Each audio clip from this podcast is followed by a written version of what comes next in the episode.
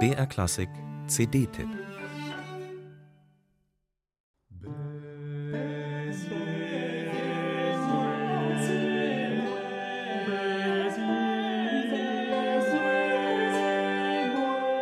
In der Abtei Telem leben Menschen ohne materielle Sorgen in klösterlicher Gemeinschaft zusammen.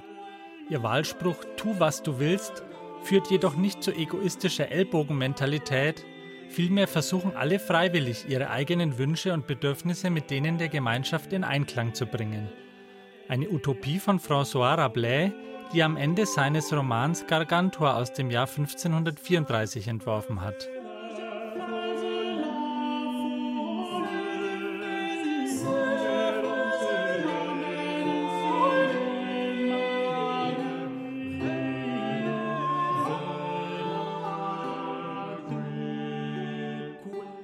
Ein Dilemma, das von den widerstreitenden Seiten des Menschen erzählt, vom selbstbestimmten Individuum und seinem freien Willen, aber auch davon, wie beglückend es sein kann, gemeinsam mit anderen Menschen etwas zu erreichen, was alleine unmöglich wäre, und sich dafür unterzuordnen und Rücksicht zu nehmen.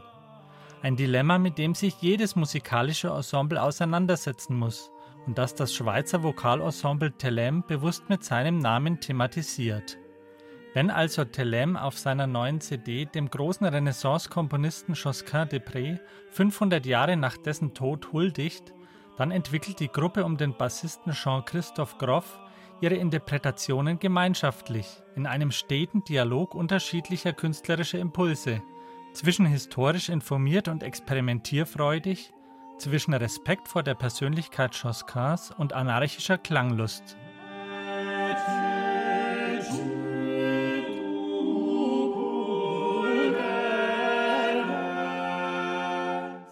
Telem zelebriert Josquins weltliche Chansons und Motetten einerseits ganz klassisch im Vokalquartett.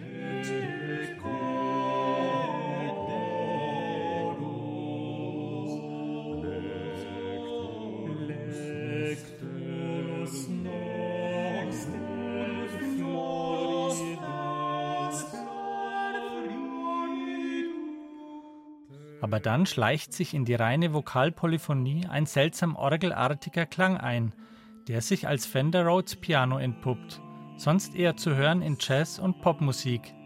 Erst stutzt man und staunt dann, wie gut die Klangsphären zusammenfinden.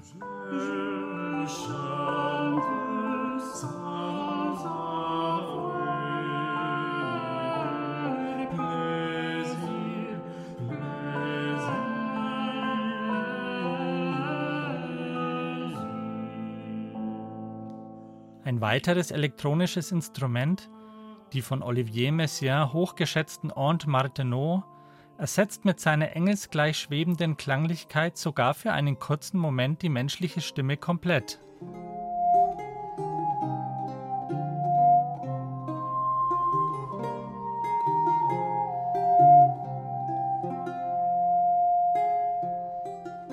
Ein Buchler-Synthesizer kommt noch hinzu, aber alle diese Instrumente bleiben insgesamt eher dezent im Hintergrund, bereiten den Singstimmen ein Klangbett, das sich nicht aufdrängt, aber trotzdem aufhorchen lässt. Und den Jubilar nach 500 Jahren ganz unverkrampft vom Denkmalsockel holt. Ein leichter, luftiger Josquin für heutige Ohren.